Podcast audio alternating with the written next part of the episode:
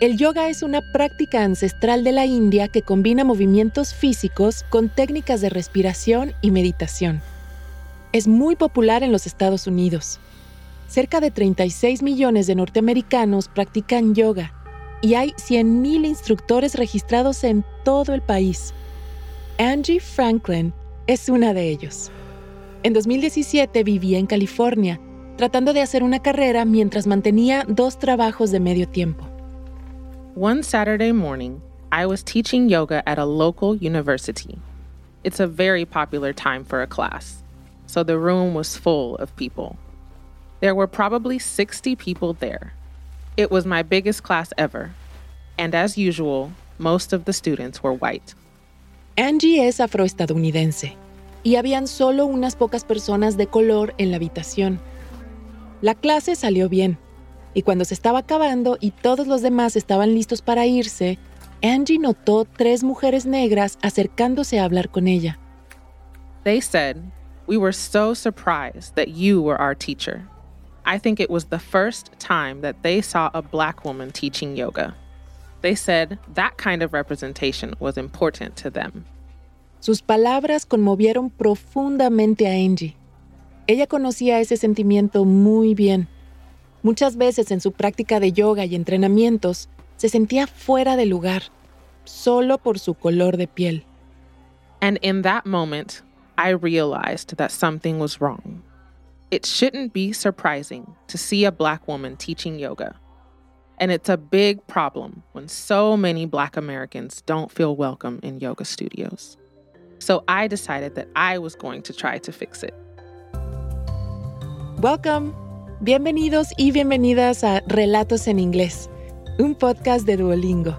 Soy Diana Gameros. En cada episodio podrás practicar inglés a tu propio ritmo, escuchando historias reales y fascinantes contadas por las personas que las vivieron.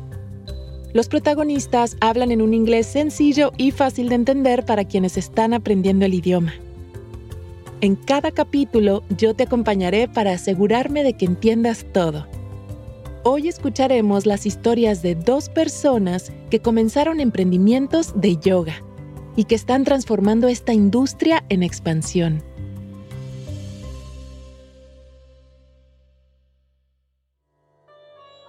En 2014, cuando estaba en sus 20, Angie Franklin se encontró un documental sobre Paramahansa Yogananda.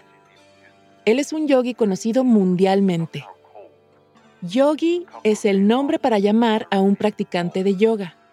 Paramahansa ayudó a traer el yoga de la India a Estados Unidos en la década de 1920.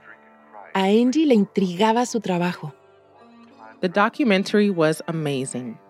It reminded me that I had the power to do important things in my life. And I realized that I could use yoga to feel more connected to the world. It would be good for my body and my mind so I began to take classes. Entre más clases tomaba Angie, más se enamoraba del yoga.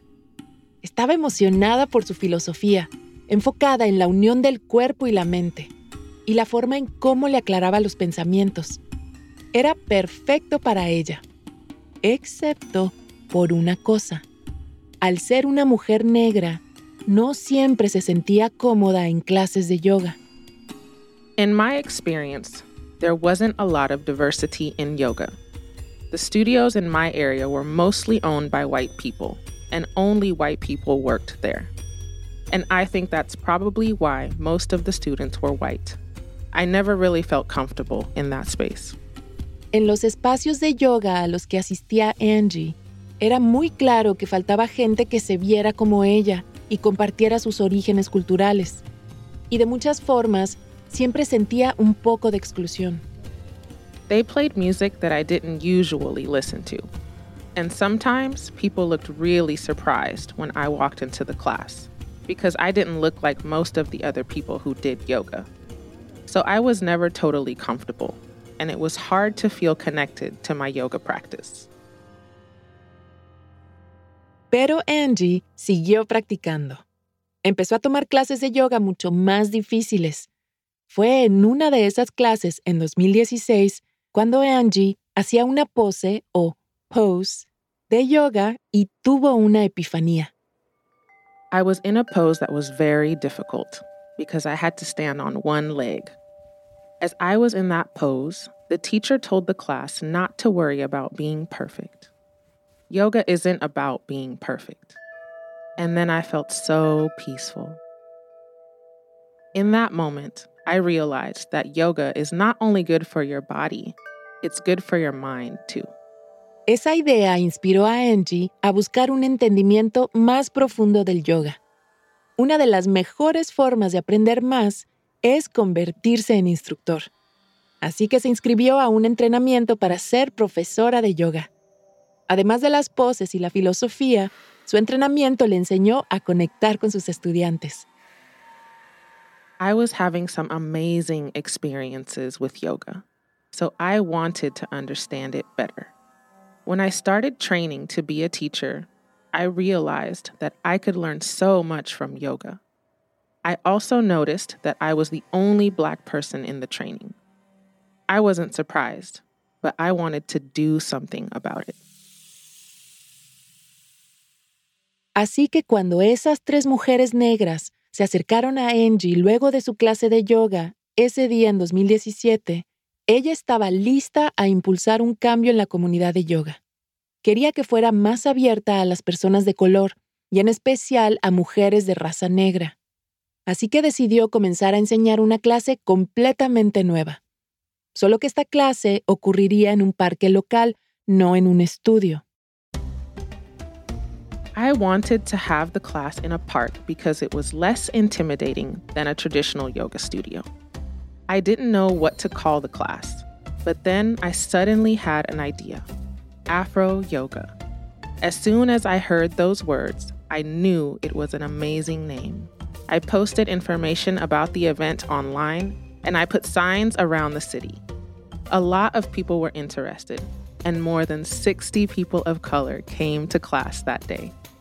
La popularidad de la primera clase de Afro Yoga le confirmó su instinto que había una demanda para más clases de yoga que fueran amenas para las personas de color. It was a sunny summer morning and it was hot. The class was in a big area of the park with lots of grass and trees. Ten minutes before the class, people were already arriving. And in the end, so many people came.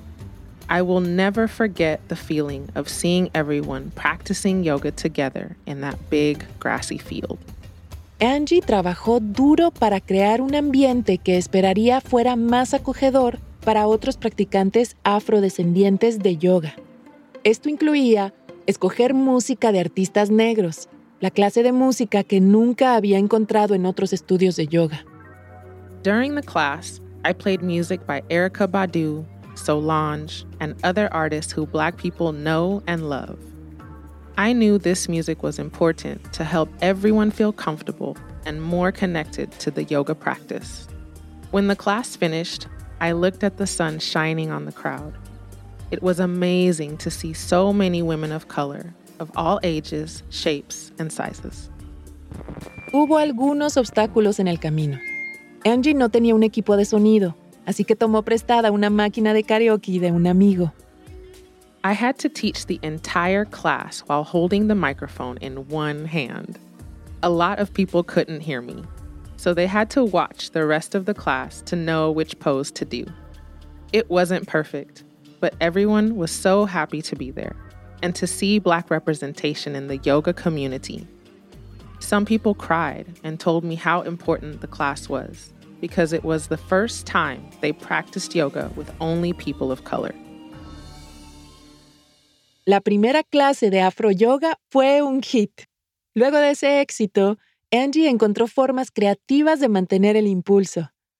Hizo clases los domingos basadas en donaciones dejándole a los estudiantes pagar lo que ellos pudieran, fue otra forma de hacer afroyoga más accesible. I contacted a black restaurant owner in my city of Sacramento, and we organized a yoga brunch. I taught yoga, she provided the food, and we had a DJ. I also taught yoga classes at a university, and I spoke about the philosophy of yoga. After I started organizing more events, people started contacting me. Dos años después de su primera clase de afro yoga, Angie comenzó un programa de mentoría. La idea era apoyar personas de color que, como ella, quisieran empezar su propio negocio de yoga. I built a community and a business, and I wanted to help other people do the same thing.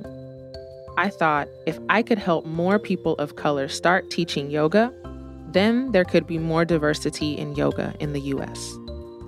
Angie ha mentoreado más de 100 instructores de yoga de color de 22 estados de los Estados Unidos y de todo el mundo, incluyendo México y Sudáfrica. Está entusiasmada de cómo las emprendedoras como ella pueden transformar el futuro del yoga. Teachers are an important part of the experience of yoga, especially for people who were trying it for the first time. So, they need to understand and think about culture and diversity in their classes. As a teacher, I have the responsibility to give students the best possible experience so everyone always feels welcome. Antes de seguir con la historia, ¿te has preguntado alguna vez cuál es tu nivel real de inglés? Friend. Home. Bring in. Cheer up. El Duolingo English Test es una forma cómoda, rápida y barata de saberlo. El examen lo puedes hacer online cuando te venga mejor desde tu casa, sin tener que desplazarte a ningún sitio. Y lo mejor, ya lo aceptan miles de universidades de todo el mundo. Si quieres tomarlo y saber cuál es tu puntuación, puedes practicar de forma totalmente gratuita a través del enlace go.duolingo.com barra relatos. Otra vez, go.duolingo.com barra relatos. Ahora volvamos a nuestro episodio de hoy.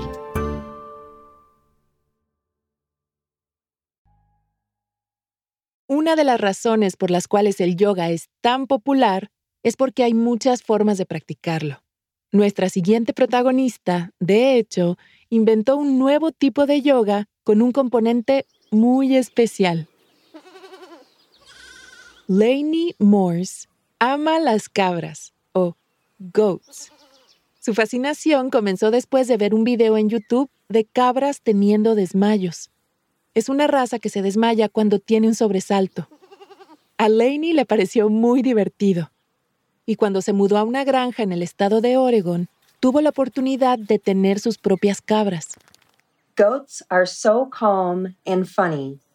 I was a very anxious person, and being around them was relaxing. In the spring of 2015, I bought two goats and I became obsessed. I took photos of them all the time. And when I came home from work each day, I immediately went out to see my goats. Ese otoño, Lainey empezó a sentirse no tan bien. Había sido una corredora por mucho tiempo, pero de repente no tenía energía. Su doctor le diagnosticó artritis reumatoide, que causa inflamación en las articulaciones. Afortunadamente, sus cabras estaban ahí para ayudar. My job was becoming very difficult. It was hard to walk up the stairs at work, and my coworkers had to help me get to my car. It was pretty bad. But my goats always made me feel better. They helped me a lot. So when my friends said they were stressed at work, I told them to spend some time with the goats. And everyone loved it. Estas sesiones, que Lainey comenzó a llamar Goat Happy Hours, se hicieron conocidas en el área. La gente llamaba a Lainey para poder ir a pasar tiempo con las cabras. One day, a yoga teacher came to see the goats. We were standing in the field, and the goats were jumping around. The teacher said, I want to have a yoga class here. I agreed, but I told her that the goats were going to jump on everyone. She said, Cool, let's do it. Así que Lainey aceptó hacer una clase de yoga en su granja con sus cabras. Para entonces, Lainey tenía seis cabras, incluyendo una bebé. Ella tomó fotos de Heather, la instructora de yoga, en poses con la cabra bebé en su espalda y creó un evento en Facebook para la primera clase de Goat Yoga en agosto de 2016. 400 people were interested in coming, but that was way too many for my farm.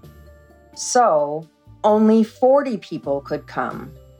The group was mostly from the city of Seattle, which is four hours away, and the city of Portland, which is two hours away. But some people drove 10 hours from the state of California. Recibir 40 extraños en una granja para hacer yoga con cabras era algo jamás escuchado. Pero viendo lo entusiasmada que estaba la gente, Lainey no quería dejar pasar esta oportunidad.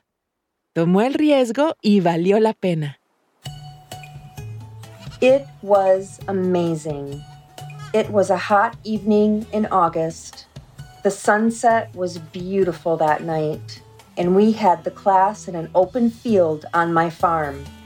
The goats just laid next to the people the whole time. It was very relaxing. And after 30 minutes of yoga, we all had a glass of wine together in the field while looking at the mountains. La cabra bebé de Lainey, llamada Annie, estaba especialmente entusiasmada de estar en las clases de yoga. My baby goat, Annie, was jumping on people during the class.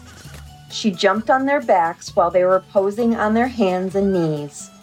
It was funny because people didn't want to bother her, so they stayed in that pose for a long time. And it's hard not to laugh when a goat jumps on your back. They thought it was awesome. Sin embargo, mientras que la clase iba bien, Lainey estaba escondiendo su dolor de artritis. I remember feeling very sick. My niece came to help me with the yoga class. I just couldn't do it by myself anymore. It was a very strange time in my life because a lot of really good things and really bad things were happening at the same time. Lainey sabía que la clase había salido bien, pero no tenía idea de que el Goat Yoga estaba por convertirse en un fenómeno global. I took pictures of the first class and sent them to a magazine. They responded to me a few minutes later, and then I had my first interview. After that, I spoke to a local newspaper. And then the New York Times wanted to do a story about the class. I had 30 or 40 interviews every day from all over the world Pakistan, Ireland, Australia.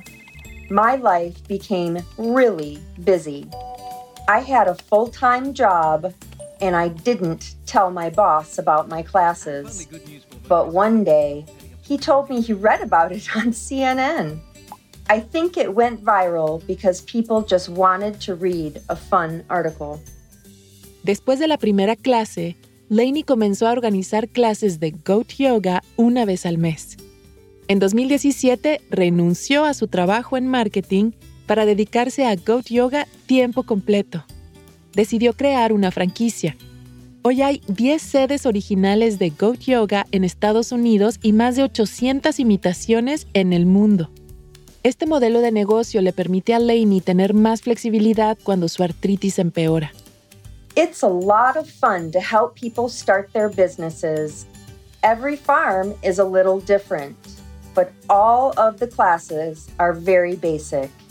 Everyone is down on the ground a lot, so they're very close to the goats. The people who come to the classes don't always have a lot of yoga experience, but they just really love animals. Esta es una de las cosas de las que Lainey está más orgullosa. Crear una nueva forma de yoga que acoge a personas que de otra forma tal vez no lo habrían intentado.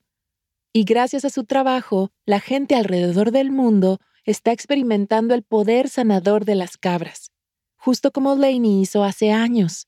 cuando su dolor de artritis era intolerable. Yoga classes can be difficult and scary, but the yoga classes with goats aren't scary at all. And people of all ages and abilities come. Everyone feels comfortable because they're only paying attention to the goats. You also feel like you're part of a community because everyone is doing something silly together. And the goats don't care how good you are at yoga.